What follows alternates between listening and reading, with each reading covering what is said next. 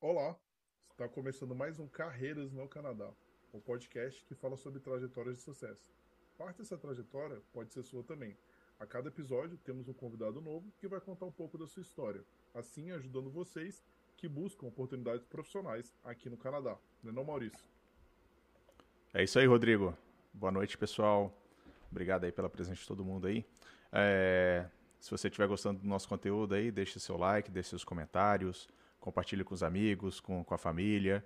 Né? E não deixe de seguir a gente também nas nossas redes sociais. A gente está presente aí no Instagram, no Facebook, LinkedIn, TikTok e também nos maiores players de podcast disponíveis aí no mercado.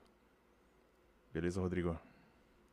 Beleza. Lembrando, antes da gente começar o podcast, né, que a gente tem a nossa lista VIP e amanhã, né, eu e o Maurício a gente vai fazer um especial para simular é, a, como que configura o perfil no Express Entry algumas estratégias interessantes para aumentar a pontuação, visto que a pontuação está bem alta. Então, se você tem interesse em vir para o Canadá, essa é uma aula exclusiva né, e fechada para a lista VIP. Então, se inscreve lá no Instagram, tá lá o link. E hoje temos aqui o nosso companheiro de profissão, né, Maurício? O Ricardo é uma, é uma honra para a gente falar com o Ricardo Burgon aqui, né? É o primeiro engenheiro né, que a gente tem, embora hoje a gente vai ver se ele trabalha com engenharia ou trabalha mais com parte de gerenciamento de projeto, mas ele tem o PENG, que isso é muito importante.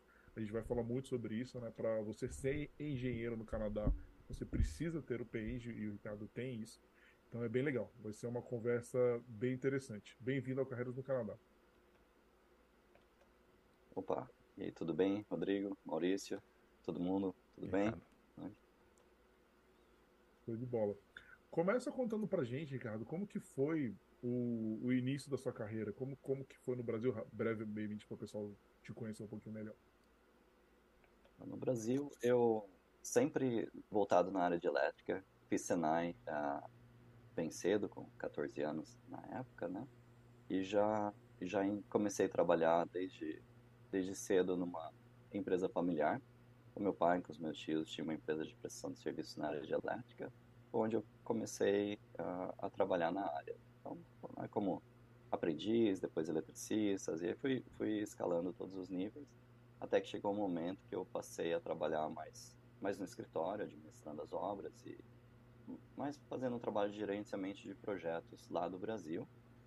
E, e aí naquela na, nesse momento eu tive, eu tirei um tempo para estudar engenharia, aí é, tirei minha certificação no Brasil como engenheiro eletricista e, e me tornei é, sócio da empresa por um, por um período e, e, e sempre trabalhando na, na, área de elétrica, né? Até que chegou um momento que tanto eu quanto a esposa tinha aquele sonho, ó, oh, poxa, a gente não tem crianças ainda, vamos fazer alguma coisa diferente, alguma experiência na vida e, e tanto tanto um quanto o outro tinha aquela ideia de ah, vamos morar fora, morar em algum outro país, aprender uma língua nova. E aí, com tudo isso, acabamos vindo parar aqui no, no Canadá. Então, um breve resumão, isso foi mais ou menos a nossa história até chegar aqui no, no Canadá. E qual foi o plano, assim, né? Até a gente conversando aqui em off, você falou que não veio meio estruturado, né? Qual que era o plano inicial? Qual, qual que é o lugar do Brasil que você é mesmo? Eu, eu sou de Campinas, interior de São Paulo. Legal. Então, qual foi o plano? Você falou, ah, beleza, já estou estabilizado profissionalmente aqui no mercado, quero ir para o Canadá. Você, na época, né, como você já está aqui há algum tempo, eu acho que, é, com certeza, né, é, não tinha a quantidade de informação, né, a quantidade de recursos que a gente tem hoje para as pessoas que querem. Né? Na minha época, que é um pouco assim, mais recente, que eu já não tinha, imagino naquela época. Então, como que foi, assim, qual foi o seu plano, qual foi a estratégia? Não teve plano, não teve estratégia? Comprou a passagem e veio, como foi? Nós tínhamos uma ideia inicial de, de vir para cá, passar uns 3, 4 anos, aprender a falar o inglês melhor, né? tinha o inglês. Tanto eu quanto a esposa tinha inglês um pouco mais básico. Na verdade, eu achei que tinha um pouquinho mais de inglês, né? E, e aí falou, ok, vamos fazer um planejamento, de repente ficar uns 3, 4 anos no Canadá, tem experiência trabalhar lá na área e tudo mais. E de repente a gente volta para o Brasil depois desse, desses anos aí no, no Canadá. E, na verdade, a gente colocou na, na mesa alguns países, e, tipo, como Austrália, Estados Unidos e, e, alguns outros lugares que também poderia aprender a língua inglesa. Por fim, falamos, não, vamos, vamos para o Canadá e tudo mais. Então, nós viemos a passeio, mais ou menos 2011, por algumas semaninhas só para conhecer um pouco mais, decidir o okay, que é aqui mesmo que a gente quer ficar ou não, né? E, e, era perto do verão, então a gente se apaixonou por, por Vancouver. Então, no verão tudo aqui é lindo e maravilhoso, né? Isso então... que eu ia então falar, o verão fica fácil, né? Uhum. É, é, uma falsa impressão, né, Maurício? O pessoal vê no verão, não tem como você não gostar, né? Então não tinha os dias chuvosos, nada disso. Foi lindo e maravilhoso. Então eu falei, poxa, é aqui mesmo que a gente vai ficar. Que, que maravilha. E aí, um ano depois, a gente fez esse planejamento, pegamos um, na época, um pacote que tinha, que era você estudar seis meses de inglês e seis meses teria o visto de trabalho para poder ter experiência. Poxa, legal, começa por aí. E um pouco que eu tinha feito pesquisas, eu vi que a área de elétrica aqui no Canadá já era bem forte daquela época, né? Falei, poxa, maravilha, eu tenho experiência bastante na área de elétrica, né? Tanto como engenheiro ou até mesmo como eletricista, né? Então, poxa, tranquilo. Então, a gente fez um pouco com uma autoestima bem, bem ali, pensou que tudo seria mais tranquilo, né? Porém, naquela época não tinha tantos recursos, tantos canais, não tinha uma galera como vocês aí passando a mensagem um pouco mais do que a realidade aqui, né? Então, criou um pouco uma falsa ilusão aí de começo. Porém, viemos aqui, seis primeiros meses, maravilha. Aí, até que eu fui entender que o meu inglês, na verdade, não era lá aquelas coisas. Então, eu não cheguei muito longe com esses seis meses de inglês. Mas até aí tudo bem, começamos a aplicar para o trabalho e tudo mais. E aí eu até consegui uma entrevista bem bacana para ser um design junior aí na área de engenharia. Porém foi aquela coisa. Primeira, primeiro impacto, ok, como é que tá o inglês? Ah, tá, né? Tudo bem. Aí, a hora Mas que terminou. Isso, isso que eu te perguntar. Duas observações, só uma pro pessoal que está assistindo também. Essa possibilidade de, de estudar inglês e trabalhar, isso acabou em 2014. É, a maio de 2014, se eu não me engano. Foi justamente eu fui um dos últimos a pegar isso porque, se eu não me engano, na Irlanda, salvo. Não, a gente não entende de Irlanda, né, Maurício? Mas se eu dedo engano, acho que na Irlanda pode. Aqui no Canadá não pode mais isso. Se você vai estudar inglês, você não tem direito mais ao visto de trabalho. Então é, é importante mencionar. E, mas, que eu falo, quando que você percebeu que o seu inglês, voltando na sua, na sua história, que o seu inglês não estava legal? Algum recrutador te falou ou você foi. Ah, assim que eu coloquei o pé aqui, já deu para perceber: opa, eu não sei nada de inglês que no Brasil eu conseguia falar com a professora, e, ah, poxa, maravilha, tô, tô detonando no inglês, né? Aí chegou aqui, a realidade é outra, né? Aí eu falei, não, mas tudo bem, seis meses inglês intensivo, poxa, vou sair fluente, né? E a realidade não é bem essa, né? É uma língua nova, é bem trabalhoso para se aprender e tudo mais, né? Então, com esses seis meses, não cheguei muito longe no, no, inglês. E e, e por, porém ainda consegui uma boa entrevista, que foi essa na área de engenharia, né? E a, até a entrevista foi legal, consegui ter um bom um bom retorno lá do entrevistador e tudo mais. Porém aí chegou na hora, ok, como é que tá a sua situação aqui no Canadá e isso e tudo mais? Falei, seis meses, né? Tá, sinto muito, né? Então, não, não tem como a gente te dar uma oportunidade com com esse curto visto que você tem.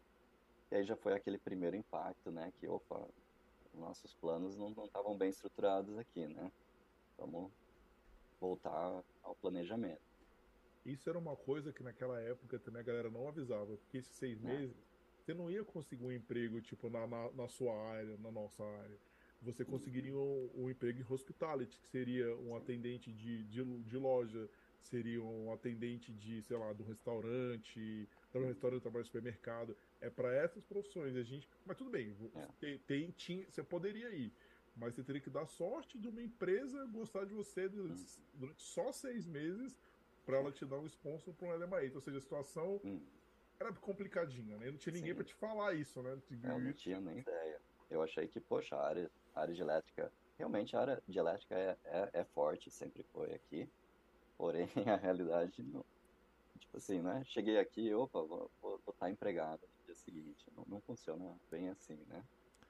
E, mas esse foi o primeiro choque. E aí, opa, beleza, vamos, vamos voltar aos planejamentos. E como a ideia era realmente ficar por aqui, falamos, não, vamos, o plano é três anos, quatro anos, vamos, vamos trabalhar nisso. E foi aí que então nós partimos para a opção da, da universidade. Então eu fiz um mestrado em Business, que era um curso que eu já queria fazer desde lá do Brasil. Falei, poxa, vem bem a calhar, né? Então eu já faço o curso aqui. E, enquanto eu estiver estudando, a esposa pode estar trabalhando, né? Que dá aquele suporte financeiro. E, e depois isso pode abrir portas para a gente aplicar para o PGWP, que é uma das formas de estar imigrando para o Canadá, né? Maravilha, tudo planejado. Vamos começar a faculdade. Aí veio o nosso uma, uma surpresa, né? Nós descobrimos que a esposa estava grávida, o primeiro filho estava chegando, que é uma benção, maravilha, né? Legal. Porém, joga uma, um balde de água fria nos nossos planos aí, porque aí agora a esposa não pode mais estar trabalhando por conta do, do de tá, ter que cuidar da, da criança, né? Então, foi aquela, mais uma vez, adaptando e tudo mais. Porém, concluí o, o, o a universidade e, e aí, beleza, consegui o visto de trabalho.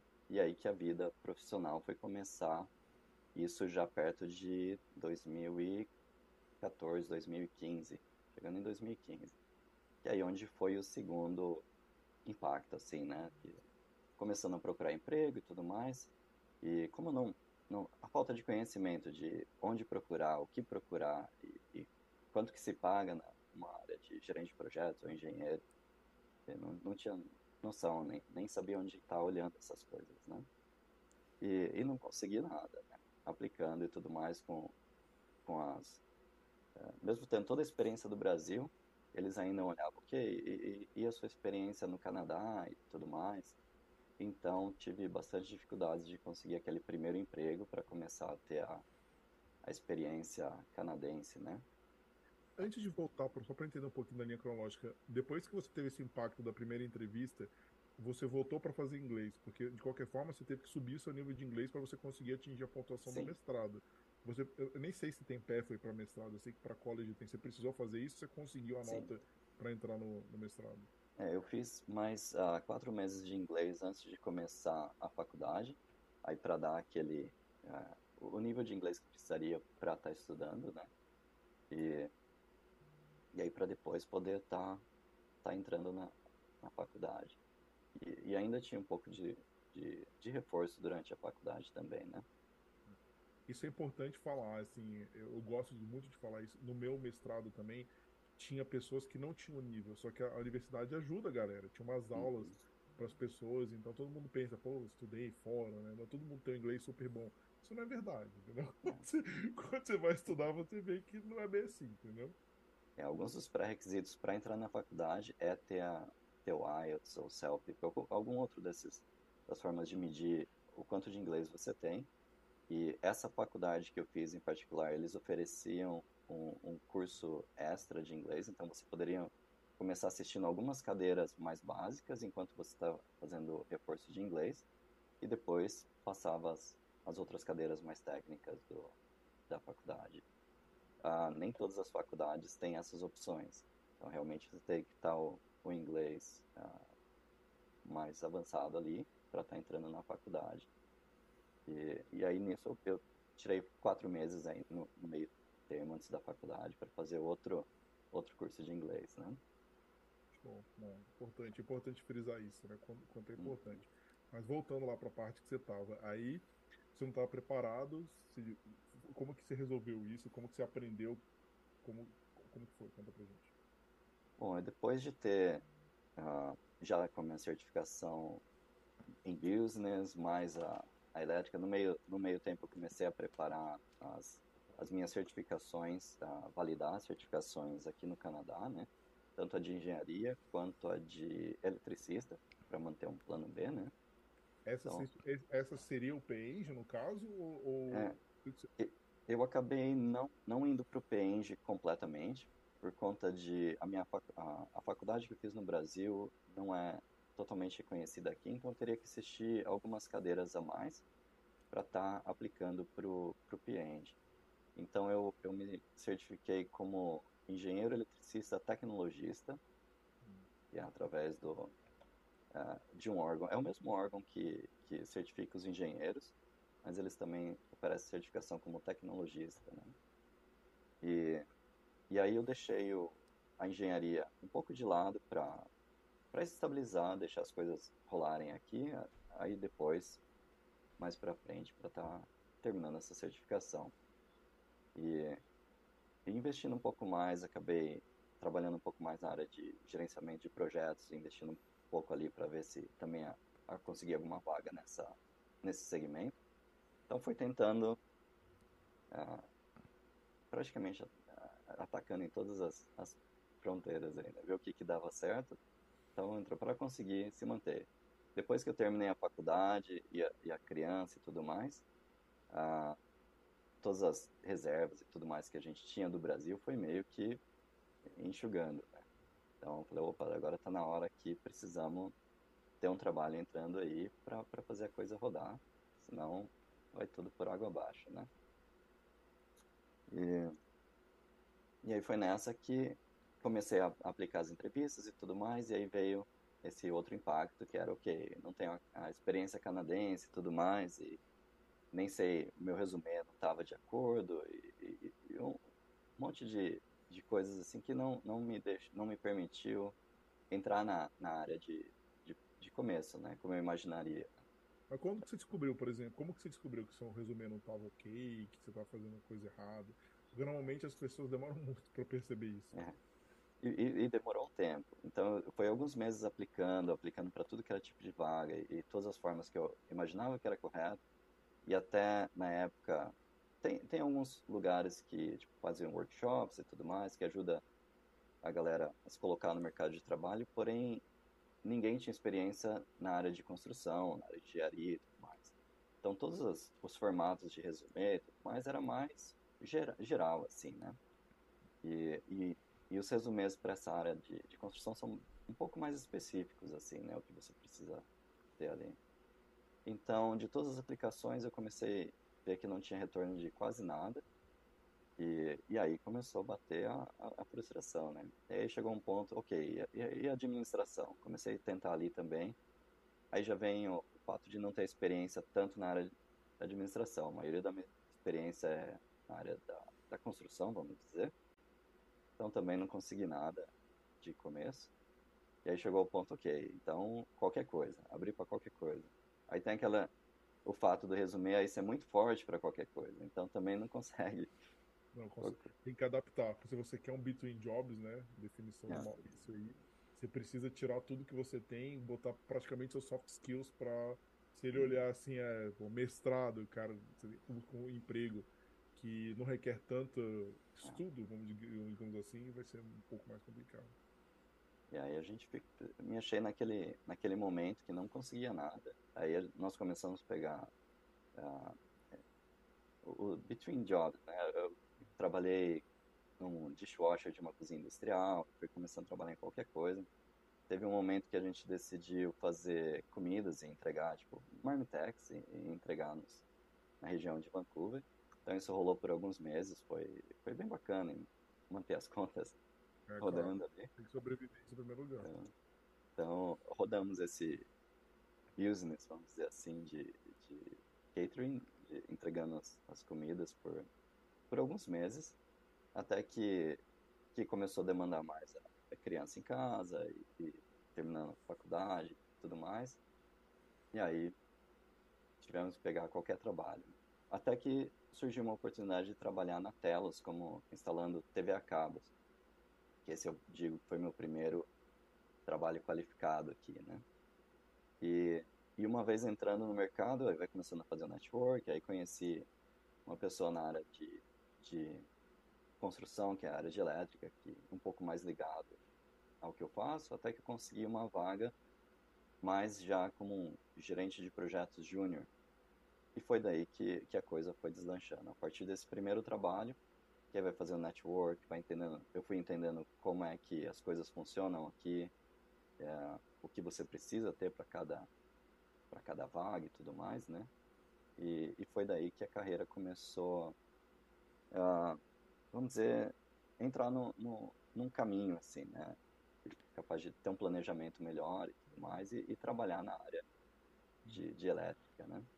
A Essa... primeira posição na área foi foi por indicação, foi por network. É, eu, foi na verdade uma das aplicações que eu tinha feito alguns meses a, é, quando eu estava aplicando e então demorou mais ou menos seis meses de quando eu tinha aplicado me chamaram para uma vaga para ser esse gerente de projetos uh, júnior e, e, e, simplesmente pelo, pelo resumir, né? E, e, deu certo, entrei na, na empresa é, e dali foi onde as coisas começaram a, a encaminhar. Acho que o Maurício tem uma pergunta aí. É, eu ia perguntar se, se, essa, se essa mudança de saída da Telos para gerente de projetos júnior foi na mesma empresa ou se foi empresa diferente, mas acho Não, que você respondeu. Foi, foi empresas diferentes. É, o trabalhar na Telos estava legal, eu até vi algum, onde eu poderia crescer e tudo mais, e, e um pouco mais técnico do que trabalhar em, em qualquer outra outros trabalhos que tinham antes. Uh, porém, assim que apareceu a oportunidade de trabalhar na área de elétrica, aí eu, eu já agarrei. E essa oportunidade surgiu, essa não foi para aplicação online? Essa não, é, foi, foi entregando os, os, currículos, eu comecei a pesquisar empresas e mandar currículo para as empresas e tudo mais. Você mandava online ou você fazia no estilo canadense, que é bater na porta antigamente, né? O canadense gosta de fazer isso, ele vai na empresa e realmente entrega fisicamente. Eu, eu, eu não tive umas experiências positivas fazendo dessa forma, então eu fiz muita aplicação online. Uh, tentava achar quem, quem são os, os, os, donos ou os managers das empresas pelo LinkedIn. E, e através dali mandando os resumês. E tive muitas muitos nãos pelo caminho mas aí uma empresa pequena né, me deu a oportunidade. E pagando muito pouco porém falei ok maravilha pelo menos está na área e, e dali vamos, vamos, vamos começar né e, e aí nesse meio tempo foi que tive nosso segundo filho chegando. Então, pra, só para ajudar no, mix todo, dar uma complicada no, no, processo. É porque se é fácil não tem graça, né? Tem que ser mais. e, e aí foi, uma vez que entrei no primeiro, na primeira empresa, que aí fui crescendo ali dentro, aí pude uh, subir de uh, júnior para gerente de projetos. E aí conheci uma das construtoras de um projeto onde eu participei, me convidou para trabalhar para eles, aí já era uma empresa maior né, de Canadá, e aí eu já fui subindo de carreira, e, e aí dali outras empresas no meio do, entre projetos que, que vai conhecendo, vai fazendo network, então fui, fui me relocando entre empresas e, e, e subindo nos cargos até chegar onde eu estou hoje, Hoje eu trabalho como gerente de projetos e estimator, então faço as cotações das obras e, e, e executo as obras também na área de elétrica. Né? Ah, tive um, um, contato com a parte de engenharia, até tive uma, ah, uma oportunidade pelos caminhos de estar tá trabalhando como engenheiro, porém na época, como eu já estava investindo tanto na área de gerente de projetos para conseguir manter o que tinha ali e e ter uma posição um pouco melhor do que eu tinha no, no momento. Uh, ah, para mim, tá mudando para a área de engenharia, eu teria que dar um step, um, um step back, uh, voltar um pouco atrás. Como eu ainda tinha só a certificação de tecnologista, aí eu teria que trabalhar como um designer júnior, que aí já seria uma posição abaixo da posição de gerente de projetos que eu que eu tava. Apesar de meu plano sempre ter sido trabalhar como engenheiro aqui no Canadá. Porém, aí tem as crianças, famílias, contas, aí, ah, ok, né? Gerenciamento de projetos. Eu acabei me apaixonando pela, pela profissão, pelo caminho, e decidi, falei, não, vou, vou investir na área de gerenciamento de projetos. E aí agora a carreira está toda voltada nesse segmento, né? É, eu tenho algumas perguntas, assim, na área da construção, a gente vê, por exemplo, nas outras áreas, né, gerência de projeto, a certificação é muito importante. Você chegou a tirar alguma certifica certificação na área ou, ou, alguma coisa voltada especificamente para a obra? Sim. Um, bom, aqui, assim, na área de, de elétrica, de construção, eu, eu costumo dizer que a gente divide em três, três partes, né? Você tem os engenheiros, que são quem fazem o design da obra e, e fazem as medições e, e conecta os, o cliente final com o pessoal que está executando a obra. Você tem os, os, as contratantes, que são os gerentes de projetos e tudo mais. E você tem os, os eletricistas ou o pessoal que está executando a obra. Então, para cada área que você vai, tem algumas certificações que ajudam muito e algumas que até vão te, deixar permitir trabalhar ou não. É que a licença, isso é importante para falar para o pessoal, né? Uma coisa é licença, é uma autorização. Por Sim. exemplo, eletricista é uma profissão regulamentada. Sem autorização do governo, você não pode ser eletricista. Né? Então, Exatamente. outra coisa é certificação. São coisas que é. parecem ser iguais, mas não são. É. Aí, para o eletricista, você teria que ter o Red Seal. Eu, eu acabei, com um tempo, tirando esse para manter. Tem um plano B, né? Então, eu, eu tenho essa, essa uh, certificação. Que é fantástico. Uh, ou licença, pessoal, né? O pessoal que não sabe, um eletricista, assim, é, tem, é, por ser uma profissão regulamentada, e, assim como outras profissões também, mas a remuneração é bem legal, é bem interessante. Então, é um senhor plano B, né? Sim. Ter essa. Tem, tem seus truques, assim, de, da colocação no mercado. Porém, quando você olha em termos de salário, uh, hoje mesmo eu estava vendo uma relação que uma empresa de. Uh, que ela mede todas as, as, os, as, as áreas de trabalho aqui, ele deu uma média geral de salário das, das trades, que aí entra o eletricista, o gerente de projetos, engenheiro. E, e, nas três carreiras, depende da posição que você está, tanto eletricista, quanto gerente de projetos, quanto engenheiro, pode ter uma situação que tem o mesmo salário, e algumas situações que até o eletricista ganha mais do que o engenheiro, por exemplo. Isso é muito legal, né? Porque a gente para para pegar uma referência do Brasil, aonde com o eletricista, né, ganharia a mesma coisa que o engenheiro, né? Uhum. Ou um gerente de projeto. Isso é muito legal do Canadá, né? São profissões que permitem você ter uma remuneração justa e digna, assim. Muito uhum. legal, isso é muito legal. Aí eu, eu, eu acabei conseguindo um Red Seal para poder trabalhar como eletricista. Eu fiz a, a, minha validação da engenharia como tecnólogo. Isso me ajudou tanto na área de gerenciamento de projetos, como também me abriu a, a possibilidade de trabalhar como designer na área de engenharia. E para o gerenciamento de projetos aqui, o PMP, que é, que é mundialmente reconhecido, é muito bem visto aqui. Então, se você está chegando de fora, gerente de projetos, e você tem a certificação PMP, já, já tem uma outra visão de você comparado com os outros profissionais. Te coloca bem à frente de, de muita gente, né? E, e para a área de engenharia, uh, o tecnologista ajuda para você ter um, um primeiro os entry levels ali, ou até o designer, ou, ou draft person. Uh, mas seria interessante você estar tá validando PNG, se você quer trabalhar na área de engenharia mesmo, né? Aí você tem, o, tem alguns steps, você, assim que você tira a certificação, você seria um engenheiro em training por alguns anos, e aí depois você atinge o, o, o nível final ali, que seria o PNG, e você pode trabalhar como engenheiro uh, eletricista lembrando que pro pessoal que o, é provincial. É, até é, a minha empresa tem um, um engenheiro que ele chegou a ter quatro licenças, porque ele precisava ir para outras províncias. Então uhum. isso é, é bom frisar, né? Porque acho que no Brasil você tem um CREA e ele funciona no Brasil inteiro, não é? Mesmo que seja um CREA regional, né? Acredito eu. Aqui não é bem assim, você é autorizado a você ser daquela província. Fala um pouquinho pra gente também da parte de estimator, né? Porque a gente sabe o que é, mas eu não sei se no Brasil é comum ou não, ou se tem outro nome. É, aqui na área de elétrica, é, em particular, uh, o gerente de projetos é muito comum que ele vá também uh, fazer as cotações uh, das obras. Então, é muito comum se você ter o título de Project Manager and Estimator. Algumas empresas maiores você vai ter o, o gerente de projetos apenas ou só o Estimator. Porém, empresas menores é muito comum de você ter o, o Blended Project Manager and Estimator. Então, com isso, eu faço todas as cotações dos projetos. E uma vez que o projeto, que a gente fecha o projeto, então eu vou executar aí como eh, o papel de Project Manager uh, de estar tá tocando a obra, né?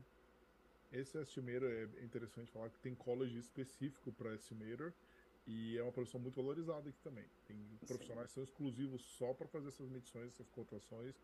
e passar. Então é, é um caminho interessante para quem quer trabalhar na construção civil e, por exemplo, não quer fazer o PENG, né, que é um processo um pouco mais longo, pode ser um caminho também, esse de estimeiro.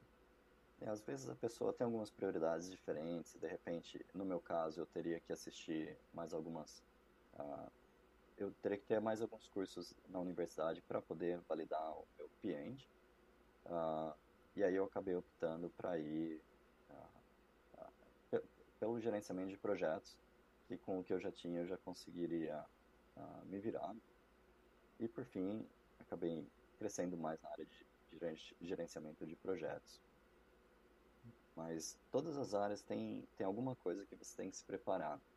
Como na área de o eletricista, por exemplo, uh, as, uma das coisas que eu falhei no começo, quando eu comecei a aplicar e tentei procurar trabalho, eu não consegui nada. Agora, trabalhando na área, vi que tem, tem formas de você estar tá aplicando para ser eletricista. Tem a união dos eletricistas aqui, que é muito forte. Se você, uma vez que você se cadastra com eles e você tem o seu Red Seal, é, sua credencial, uh, você é muito fácil de conseguir trabalho e, com um salário bem bacana, né?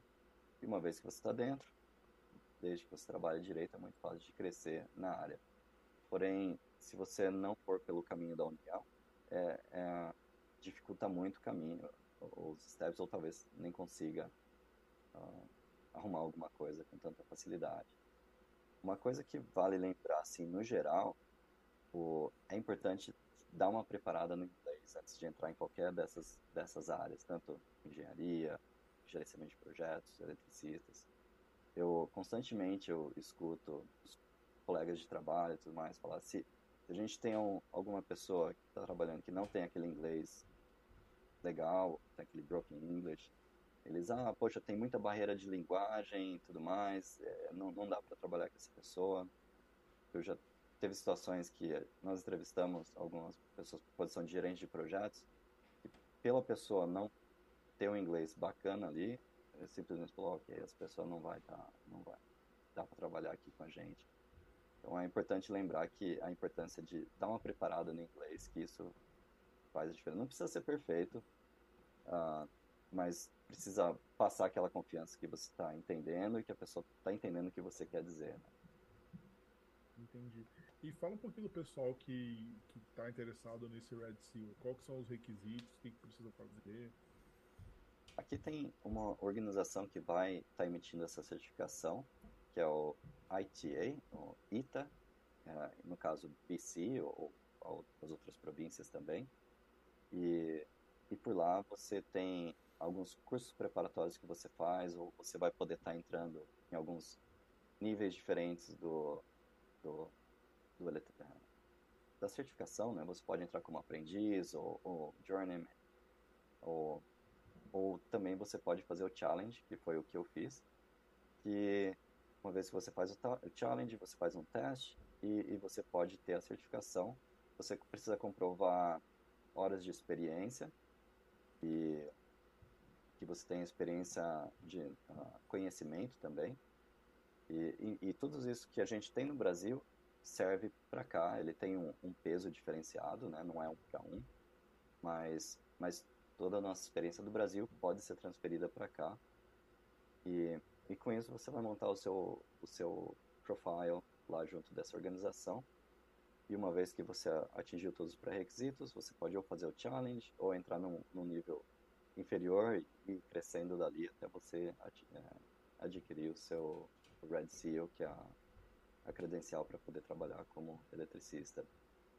É, eu entendi que isso já seria o challenge seria uma prova para as pessoas que já têm experiência, né? Sim. Se você e... já tem experiência no Brasil e você tem um conhecimento, você estudou, fez o curso profissionalizante no Brasil e tudo mais, você entra essas, é, essas informações, submete tudo para essa organização e se bater os requerimentos mínimos, maravilha, você pode pode estar tá fazendo o challenge. Se não, eles vão te dizer o que você precisa fazer. Às vezes é estudar aqui ou trabalhar na área como aprendiz ou alguma outra coisa para atingir aquele tanto de experiência e aí você poder fazer os, os testes finais e, e adquirir o, o, Red Seal. Você saberia dizer quantas horas de experiência você lembra é necessário, hum. mais ou menos? Poxa, eu não lembro. não, Mas são, são alguns, dariam alguns anos de, de trabalhando na área. Entendi. E tá.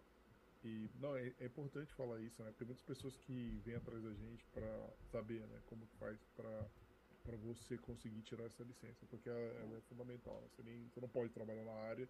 E você achou muito diferente assim a parte do Brasil, falando de eletricista assim, especificamente.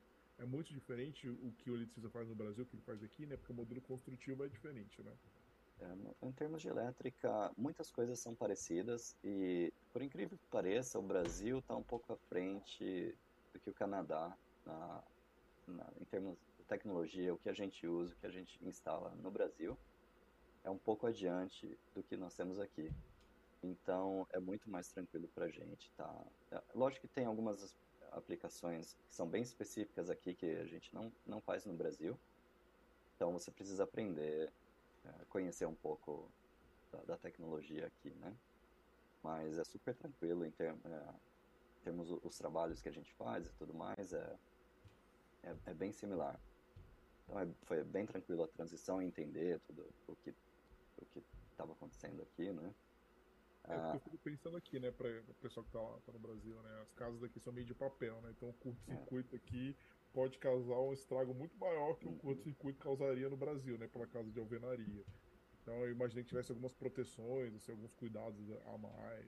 Não, não tem... pegue fogo, né, mas é. no Brasil. não, assim, no Brasil era deveria assim o, o, nosso sistema que a gente tem no Brasil é bem bacana em alguns aspectos até melhor do que aqui porém tem aquela não é tão é, reforçado assim, a galera não vai tão a fundo inspeções e tudo mais né? Aqui em termos de inspeções já são bem mais pesados uh, algumas coisas diferentes. Uh, no Brasil você tem o, o, técnico ou o engenheiro que tem o, o CREA que vai fazer as inspeções de obras. Aqui, um eletricista pode ter uma certificação que a gente chama de Field Safe, Safety Representative. Então, toda empresa tem que ter um, um eletricista com essa credencial e essa pessoa que vai fazer a inspeção das obras para garantir que tudo esteja de acordo com os codes, uh, as normas canadenses. Né? E, e, todos os projetos aqui são inspecionados pelo governo, por, por alguma entidade do governo. Diferente do Brasil, que pode ser que sim, pode ser que não. É mais para não do que para sim. Depende do tamanho do projeto também, né? Mas aqui, não importa o tamanho, seja residencial, comercial, industrial, vai ser inspecionado por, uma entidade do governo, né? Então você tem que ter o seu eletricista credenciado inspecionando e assinando e a, a prefeitura de cada cidade que vai estar tá mandando alguém também para inspecionar as obras, né? É importante falar isso, né? Porque aqui, se você tem a sua casa e você quer tirar uma parede, você tem que pedir autorização à prefeitura. Você quer tirar um canteiro que. Você compra uma casa que tem um canteiro na frente. Para tirar aquele canteiro, você precisa pedir uma autorização para a prefeitura. Então são coisas que você não tem. No Brasil você faz ali, claro, tem lugares, cidades e cidades, né? Mas tudo bem, vamos falar de uma forma geral. Dentro da sua casa você tem uma autonomia muito maior que você tem aqui, né? Sim. né? E aqui você precisa pedir autorização para a prefeitura, tanto a elétrica quanto o building permit, que seria mais um civil no geral, dependendo do tamanho da, do, da obra que você está fazendo, né? E é. uma outra coisa na, na, área de elétrica que foi uma surpresa para mim também, uh, no Brasil eu trabalhava muito em projetos industriais e, e, alguns comerciais também. E aí quando eu cheguei aqui para fazer minha certificação ou, ou adquirir minha credencial como eletricista, eles tinham o eletricista industrial e o eletricista da construção. Aí eu pensei, poxa, industrial, faz trabalhos na, na indústria, né? Poxa, para isso daqui, né? Construção, não, residencial, não, nada a ver. Porém, aí depois, com o tempo, que, eu fui aprender que não, industrial é o eletricista que faz as manutenções. Então, se é aquele eletricista que trabalha numa indústria que vai cuidar das manutenções dos equipamentos da indústria, esse é o eletricista industrial aqui. E o eletricista de construção é quem faz todas as instalações, eh, ou, ou o eletricista que vai estar nas obras, projetos novos e instalações, né? Mas algumas diferenças que... É diferente, no Brasil não é assim. Não, no Brasil você é eletricista e, e, e aí você pode ou trabalhar na manutenção ou, ou construção. Né? Então, porém, quando você vai aplicar aqui para uma vaga de trabalho, ou até mesmo para o sindicato, eles vão, opa, mas você é eletricista industrial, então você tem que ir atrás das manutenções, não, não nada voltado para construção. Então eu apanhei nessa também no começo. Vai naquela, naquela aquela coisa que a gente conversa, né, Maurício? O Canadá, ele é especialista. Ele gosta do especialista. Sim. Ele, essa, essa transição de uma área para outra é um pouquinho complicado. Você até consegue, né? Mas você vai dar um. Consegue, mas você tem que dar, tem que dar alguns passos para trás, né? Pra você conseguir chegar lá. Show de bola. E essa empresa que você está hoje, então foi a, é sua. Me corrija se eu estiver errado as minhas contas aí. Mas desde que entrou na área, é a sua segunda empresa, né? Porque uma foi a Telos e essa segunda já é a que você tá, você tá nela até hoje ou você já mudou para outra empresa? Não, eu, eu, passei em algumas. Essa primeira empresa era uma empresa bem pequena, assim, depois da Telos eu trabalhei numa empresa prestadora de serviços de elétrica, uh, era uma empresa bem pequena, então mais trabalhos comerciais e, e alguns industriais. Aí depois eu fui para uma construtora que era já nível Canadá, e depois dessa construtora eu entrei em outra uh, empresa que só era focada na área de elétrica, também é uma empresa grande a nível Canadá. E, e por fim, nessa eu atingi aquele ceiling, né? Com, com o pessoal que estava trabalhando ali, eu vi que não tinha mais área para crescimento. E aí então que eu fiz outra mudança para a empresa que eu estou hoje, uh, numa posição um pouco maior. Aqui tem muito isso, como pessoas ficam na empresa por muitos anos, chega algum momento que você atinge um certo nível de crescimento, eh, depende de empresas para empresas, lógico, né? Ah, mas algumas vezes você não tem espaço para crescimento numa empresa, é, é, de certa forma comum aqui você mudar de empresa para atingir para buscar uma vaga, uma posição um pouco mais, um pouco maior do que você estaria antes, né? Então... Tá, entendi. Tá, entendi. É, isso, isso acontece. É impressionante como aqui é diferente. Né? Eu já vi isso que você falou, eu reparo bastante. Tem pessoas que estão na mesma empresa, só trabalharam em uma empresa, hum. duas empresas, às vezes. Não é no currículo nosso brasileiro, trabalhou 10, 11 empresas, e fala, meu Deus, que isso, né? Eles, então, não é a realidade para muitos canadenses. Acho que isso é um dos motivos do mercado que ser tão fechado, né? Tão, eles não têm essa transição frequente, né? E aqui o mercado, assim, ainda tem muito daquele de uh, você tem tem as pessoas que você conhece, tem indicação, então isso atrapalha, sim, ajuda e atrapalha né, no processo.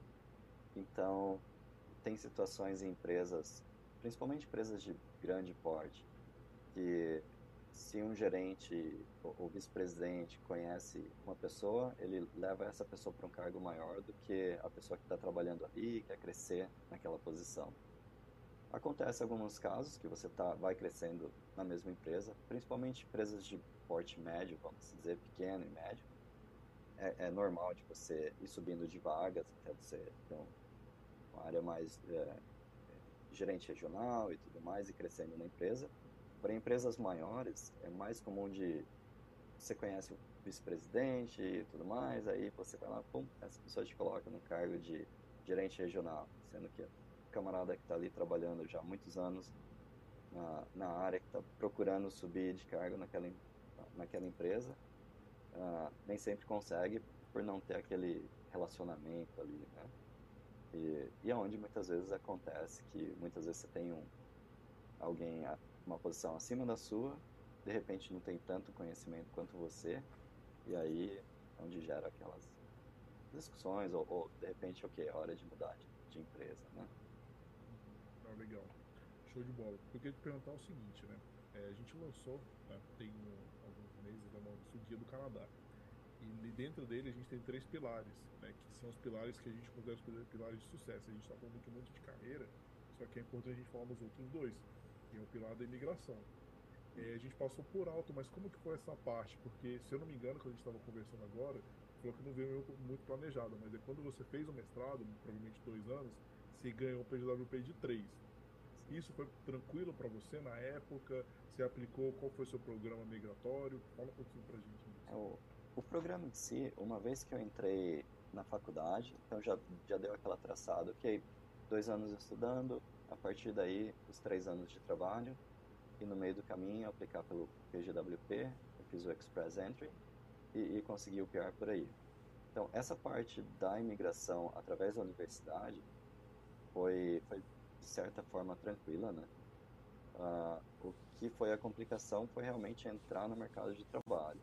Mesmo que legal, conseguiu vídeo de trabalho e tudo mais, porém, ok, e a, e a tal da experiência canadense, né? Aí isso é foi uma barreira. É mais difícil de estourar, é porque a gente fala, queira ou não, depois de dois anos, né, você tem várias opções, depois você conseguir porque você foi pelo Canadian Experience Class, né? Provavelmente, né? Isso, você já estava aqui. Mas para você conseguir o Canadian Experience Class, que é uma modalidade dentro do Express Entry, até aproveitando, né? A gente recebeu feedback da audiência que a gente fala muitos PA, PGWP, não sei o é. que, algumas pessoas não entendem. Então eu e o Maurício a gente vai fazer um vídeo que a gente vai chamar de sopa de letrinha canadense. Para toda vez que a gente comentar, eu falar, pessoal, vocês não sabem o que a gente está falando, vai nesse vídeo aqui e lá vai ter essa explicação. Mas voltando, para você conseguir o Canadian Express Class, você precisa de um ano de experiência de trabalho. Só que para você conseguir um ano, você precisa furar a bolha, que é o que ele está contando pra gente aqui. É, não é assim, nada fácil. Teve muita coisa que eu consegui aproveitar do Brasil, a experiência contou, assim, tem um peso, tem, tem os pesos diferentes. Então, sempre recomendo, quando a pessoa está pensando em migrar, procurar um profissional da área de migração, eu tive, tive alguns profissionais que me ajudaram em todos os processos e, e realmente faz uma diferença grande, né? Assim, o processo existe lá para, se você quiser fazer por si só, tem condições, porém é tanta coisa no meio ali que, assim, é, é recomendável um profissional da área para ajudar nesse, nesse, nesse caminho, tá? É, um erro simples pode fazer com o seu processo caia. E aí você perde anos e volta de novo e barato. E às vezes você perde e sai, né? Com a pontuação maluca que tá nessa agora, né, do Express Entry, um erro pode, se, pode dizer que a sua migração não deu certo. Então, vai de, vai de cada um. Vai de pessoa para pessoa, né? Uhum. O, o quanto você está disposto a arriscar. É, e agora, assim, para aquele primeiro oportunidade, quando chegar e trabalhar e tudo mais, aí onde que vai entrar a preparação? se você tem uma preparação um pouco melhor no Brasil antes de vir, se você tem o tempo e tudo mais, uh, algumas coisas como o inglês, por exemplo. Então, assim, como eu comentei anteriormente, se você não tem um inglês bacana para se comunicar, as chances de você conseguir uma posição bacana aqui, um pouco mais alta na área de gerenciamento de projetos ou engenharia, já são mais, mais remotas. Ou até mesmo como eletricista, e o eletricista você vai ter o, o supervisor de obra, mestre de obra. E algumas dessas posições são bem, muitíssimo bem pagas. Porém, se você não, tem, não domina o inglês, é, sem, sem chance. Não tem como estar tá encaixando numa dessas. E, e preparando, que nem as certificações, é, você consegue. É, muita coisa você pode fazer é, aí do Brasil. A internet está aí para ajudar a gente, então já dá para dar entrada em muitos processos antes mesmo de, de pôr o pé aqui. Então, todas essas certificações e tudo mais, uh, tudo isso dá para começar do Brasil. Não, não precisa estar tá aqui para começar. E se você chegar aqui com inglês e uh, alguma experiência ou na área de elétrica ou, ou, como gerenciamento de projetos, você tem o PMP ou, ou, você consegue comprovar que você já trabalhou na indústria, né? Isso tudo te, te dá uh, pontos assim quando você vai estar numa entrevista o entrevistador pode olhar, ah, ok, você não, nunca trabalhou aqui no Canadá, mas dá para ver que você tem uma certa experiência uh, na área. Né? Então, eles, ok, vamos, vamos, vamos tentar né, ver o que acontece. Vezes pode ser uma posição um pouco mais inferior, por uma vez que você está dentro, é muito mais fácil de você crescer uh, uma vez que você entrou, né? Do que quando você está de fora e já chegar por cima. Tem alguns casos uh, mais específicos, se você tem alguma um certo tipo de, de skill set ou, ou qualificação que aqui é carente, tem a chance de você já entrar e já chegar trabalhando como engenheiro, alguma coisa do tipo. Porém, esses casos são mais raros, né? Na maioria do, do caso, é, são, são, você vai passar essa, essas jornadas de entrar mais abaixo um pouco e, e crescendo dentro da, da indústria. Né? Show de bola. É o último pilar né, que a gente tem, antes da gente entrar para as perguntas aqui, que seria o pilar da adaptação, que é muito importante. Então, você sofreu, o que, que você mais sentiu nessa sua adaptação no Canadá como um todo? A gente já entendeu que na parte de trabalho foi realmente complicado, mas outras coisas, né? adaptação à comida, adaptação a não ser ficar longe da família, qualquer coisa relacionada à adaptação para conseguir um apartamento, de repente, para abrir uma conta no banco. Como que foi essa parte? Aí, conta pra gente um pouquinho. A parte de viver aqui é, foi, foi bem tranquilo. Foi, foi bem tranquilo de conseguir banco, é, ter celular e tudo mais. Isso é bem, bem, bem fácil de se lidar. Ah, até mesmo a comida, o fato da gente ter aberto o, o lance de entregar marketplace ajudou muito a gente descobrir onde acha as coisas, ou, ou, como é que a gente pode adaptar a nossa comida brasileira para os ingredientes que a gente acha aqui. Então isso a gente se virou bem aqui. Agora a família foi o que pesou mais, né? Ah, ah, nossos familiares todos estão no Brasil, não pretendem vir para cá. E e então era que eu e a esposa e, e, vieram as crianças, né? Então era só a nossa família aqui. E teve muitos momentos que, que bate aquela saudade do Brasil e tudo mais. Você pensa, poxa, eu tenho uma família grande no Brasil, né? tanto eu quanto minha esposa, aquele né, descendente de italiano. Então aquela coisa de chegar no final de semana, vai todo mundo para casa da avó, casa cheia, e, e festa, churrasco todo final de semana. Aí chega aqui já clima já é outro, o, o clima também pesou um pouco uh, ah, uh, ah, para se adaptar. Né? Então, uh, os familiares de estarem distantes, isso pesou bastante. E o lance de não ter os, os, meus, os nossos pais para ver o, nossas crianças, né, para ter os netos por perto, tudo isso foi um pouco pesado. E, e a chuva aqui em Vancouver é uma coisa não ajuda muito no, no processo, né? Porém, no geral, assim, nós estamos em, na região de Vancouver, em BC, e, e de fato é muito bonito aqui, né? Então dá, dá para balancear um pouco, né? Tem, tem um lado que é bem bonito aqui, ah, em termos de segurança, educação, no caso agora para as crianças, mantém ah, a gente no, no, nos, nos, trilhos aí, né? Mas eu diria que essa parte aí de eh, de estar longe da família foi, foi, foi bem pesado. É, e parando para embora tudo que você passou, passou alguma vez na sua cabeça, ah não, cansei de brincar de Canadá, quero voltar para o Brasil. Sim. E até o nosso plano original era ficar só 3 a 4 anos. E aí, ver, já, já se passaram 10 anos, né? Mas, mas teve, teve vários momentos, principalmente ah, quando nossas crianças eram recém-nascidos, para minha esposa que a gente não teve suporte da, da família aqui, né? Era só eu e a esposa e as crianças. Então, não ter, não ter avó para dar um suporte, ou precisar de alguma coisa, ah, posso deixar as crianças aqui, não, não rolou nada disso, né? Foi bem puxado. E aí minha esposa teve um pouco de depressão pós-parto e tudo mais, aí bateu muito aquela coisa, ok, poxa, a gente tinha uma vida bem tranquila, bem estável no Brasil, tinha família ali do lado, dando suporte todo momento. E, e aí, né? Qual é o, é, faz mesmo sentido a gente tá, tá vivendo aqui, né? Ah, e aí rolou bastante dessas discussões ah, pelo caminho. Né? Aí, por fim, decidimos, não, vamos, vamos continuar vivendo por aqui, que vai ser bacana. É, isso é uma conversa que eu gosto de ter, porque eu acho que a maturidade de, do Canadá permite que você entenda, porque no, no início, né, quando eu estava recente deslumbrado com o Canadá, eu meio que não entendia como as pessoas podiam desistir disso. Mas aí quando você convive, você vai entendendo mais, você vai ver que a sua realidade está longe de ser uma realidade que é comum para todo mundo e cada pessoa sabe onde que aperta né, o calo do, do próprio sapato. Então tem pessoas que realmente não se adaptam a ficar longe da família, tem pessoas que não se adaptam à chuva de Vancouver, ou talvez à neve intensa daqui, ou ao frio aqui de Ontário. Então, ok, né? Mora fora que a gente fala, não é, não é para todo mundo.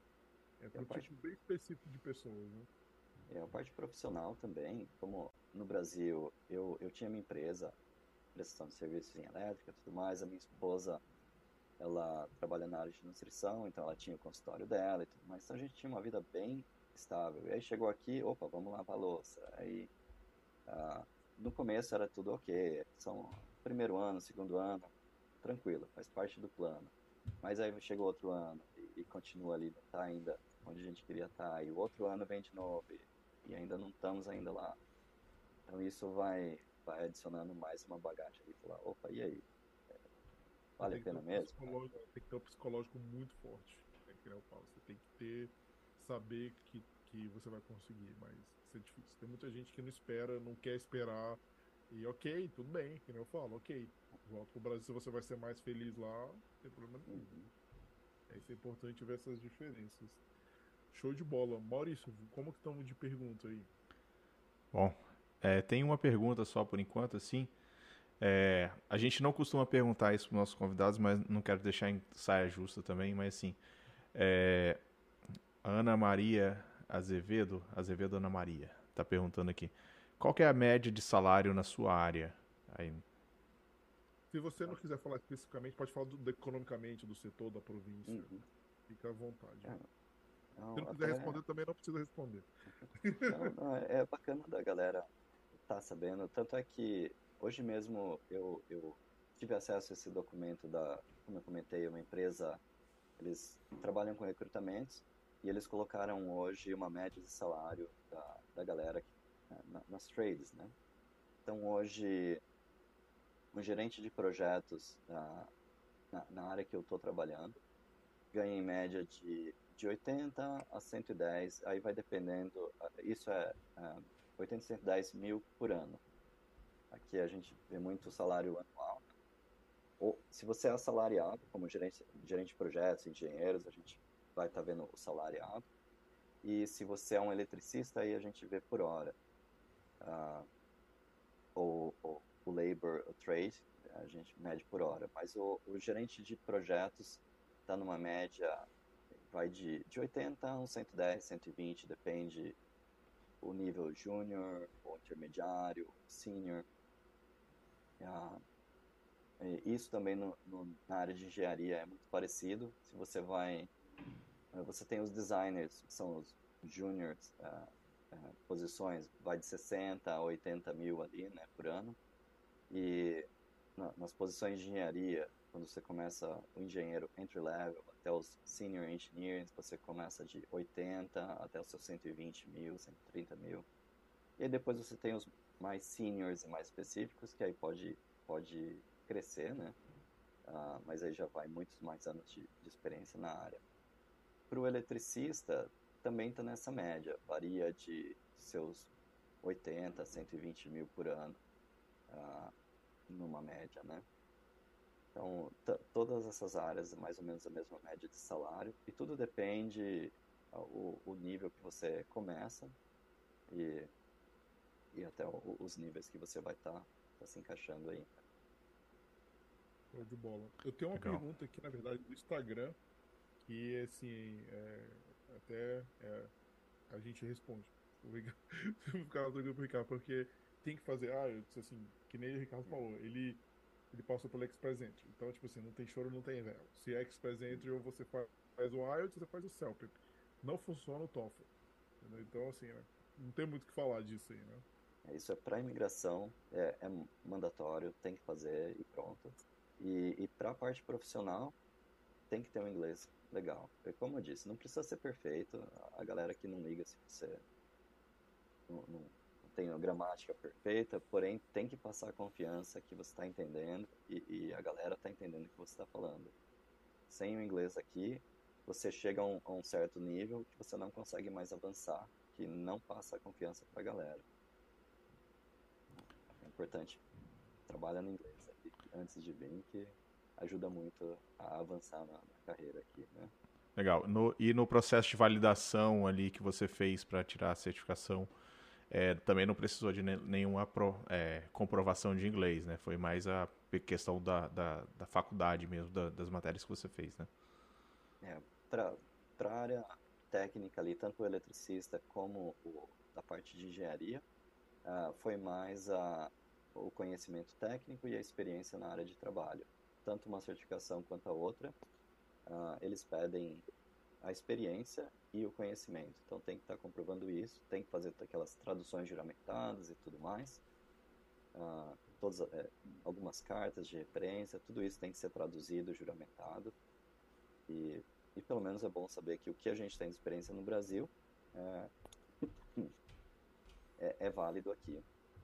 Não tem o mesmo peso a experiência que a gente adquire aqui do que a experiência que tem do Brasil, porém a gente consegue usar o que, o que tem no Brasil aqui, né? Muito bom. Maurício, aqui o Instagram já foi. Não sei se tem mais aí no YouTube. Não, aqui no YouTube também tá. Só teve a pergunta da, da Ana Maria. É, mas aí, o pessoal que estiver assistindo aí tiver mais perguntas, vai deixando aí, a gente vai, no decorrer do, do, do programa aqui, a gente vai, vai lendo as perguntas lá. É, vamos entrar nos quadros então, Rodrigo? Bora. Bora lá então. Então, é, Ricardo, só para é um quadro que, que surgiu né, na discussão das nossas redes sociais, no Instagram.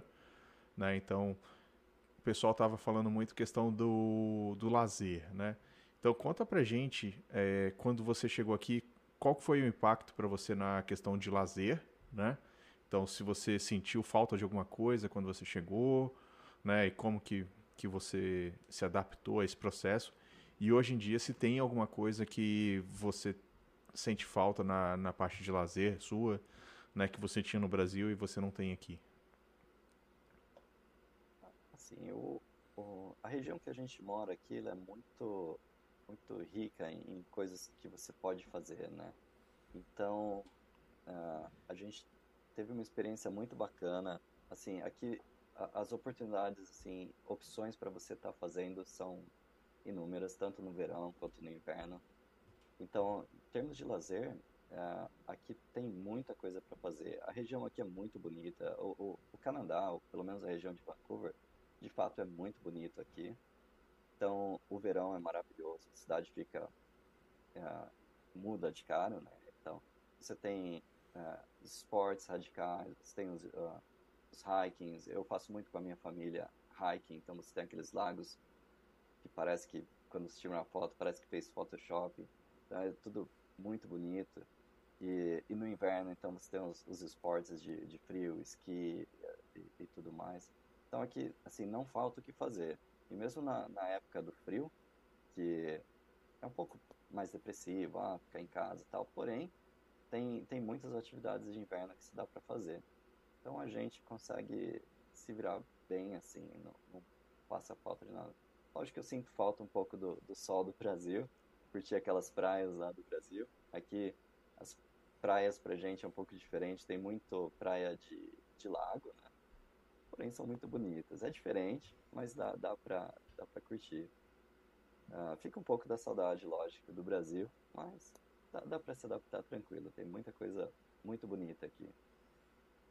Não, legal. E até uma curiosidade, né, da minha parte, né, você estando aí na costa, aí no, em Vancouver, você ainda sente tem essa essa dificuldade de acesso à praia como no Brasil, assim, como é que como que é isso assim, para quem está em Vancouver?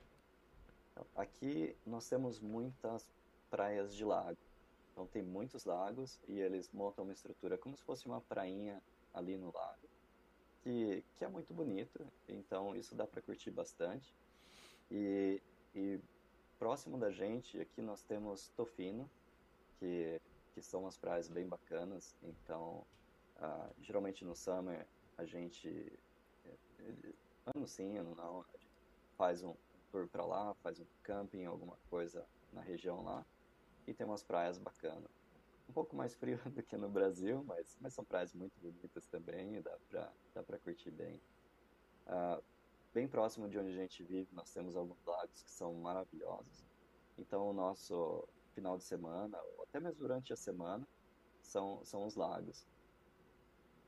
Aí, durante o verão todo, é, eu volto do trabalho, ainda está claro aqui, Aqui no verão fica, fica é, claro até mais ou menos por volta das 9 horas da noite. Então é muito comum assim, saio do trabalho, pego as crianças e a, e a esposa, vamos pro lago e curtir o final da tarde no, num lago, dessas prainhas do lago, né? o, pôr, o, o pôr do sol tudo mais. Então é, é bem bacana que a gente consegue curtir muito todos os dias praticamente. Não, legal, muito legal. E vamos então para o nosso próximo quadro, né?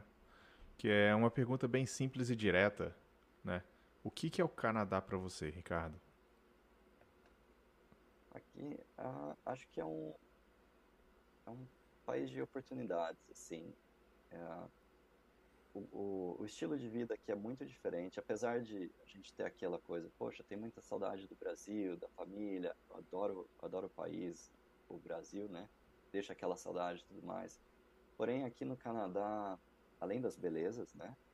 Uh, questões de segurança, você pode andar na rua mais tranquilo, você pode é, atender um celular em público, às vezes deixar o celular na mesa quando você está conversando que não vai desaparecer ou não vai é, então vários aspectos de segurança que faz a gente pensar muito na, qualidade de vida né, também uh, a educação para as crianças aqui uh, eu vejo na escola eles pregam muito esse anti-bullying né que no Brasil não é tão pregado, assim, pelo menos não tão enfatizado é, como é aqui. Aqui nas escolas eles pregam muito isso.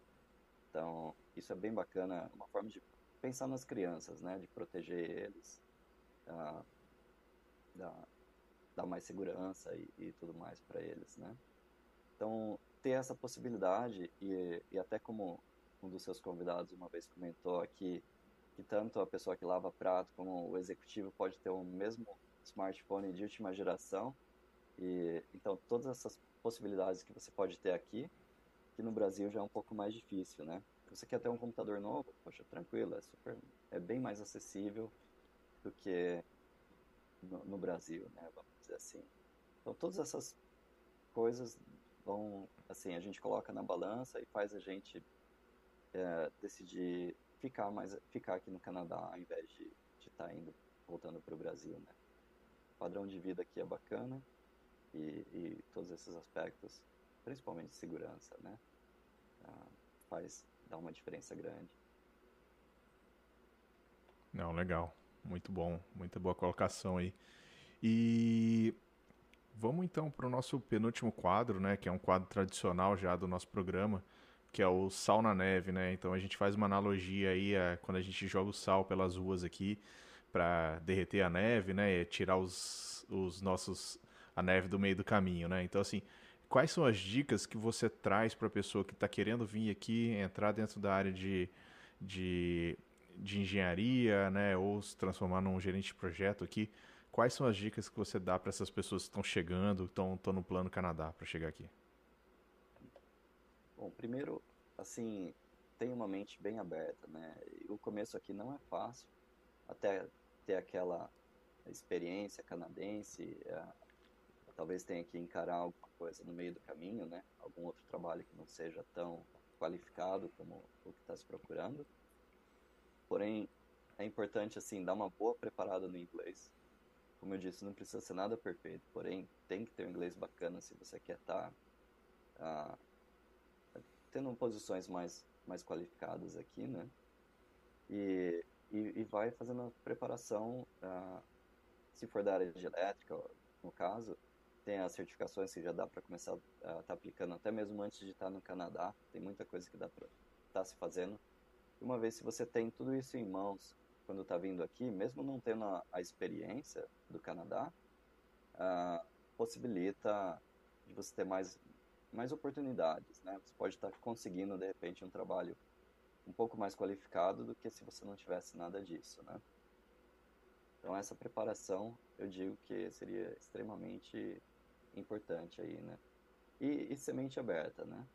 Se as coisas não derem certo aqui, de repente tem outros caminhos que dá para ir para ir levando até você chegar aonde você quer, né? Não, muito legal. E antes da gente ir para o nosso último quadro, né? Deixa eu só avisar o pessoal aí. Então, se estiver gostando da, da live aí, gostando do conteúdo, deixe seu like, deixe seus comentários aí pra gente. Não esqueça de seguir a gente nas nossas redes sociais. Então, a gente está aí no Instagram, LinkedIn, Facebook, TikTok, nos maiores plays de podcast disponíveis no mercado aí, tá? E, e se você está interessado aí em, em, e perdeu o Guia do Canadá, se inscreva aí na nossa lista VIP, tá? Então você vai encontrar ela facilmente ali na bio do Instagram. Se entra lá e se cadastra para receber as, as, novidades aí.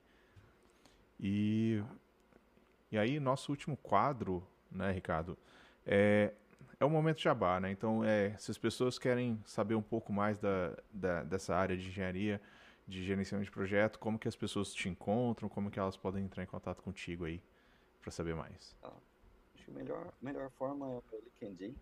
Então, se colocar o meu nome ali, Ricardo Burgon, vai estar me achando ali, super tranquilo de conectar comigo. E, e eu sempre, assim, o maior prazer de estar ajudando todo mundo, né?